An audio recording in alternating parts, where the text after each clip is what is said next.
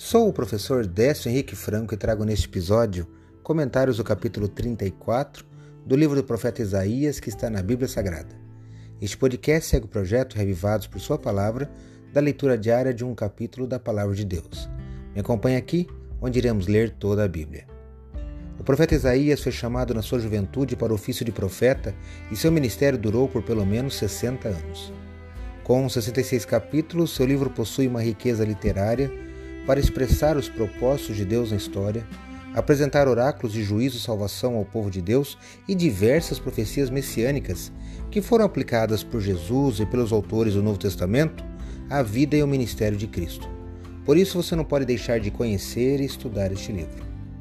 Nos 17 versículos do capítulo 34, você encontrará três temas: o juízo com os quais Deus vinga seu povo, a desolação dos inimigos e a certeza da profecia.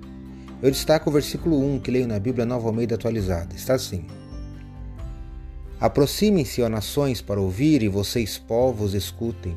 Que a terra e sua plenitude ouçam, que o mundo e tudo o que ele produz escutem. Isaías 34, 1.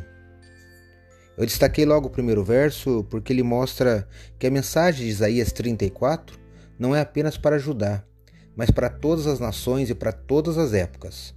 Isaías escreve o terrível e triste destino dos ímpios, tanto nos seus dias quanto no fim dos tempos. Ele contempla o grande dia da matança, quando os ímpios serão mortos.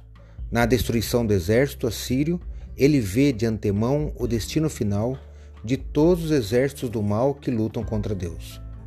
A advertência de Deus foi dada a todas as nações e ainda hoje podem ser ouvidas, graças à preservação da palavra de Deus, a Bíblia, que está em nossas mãos.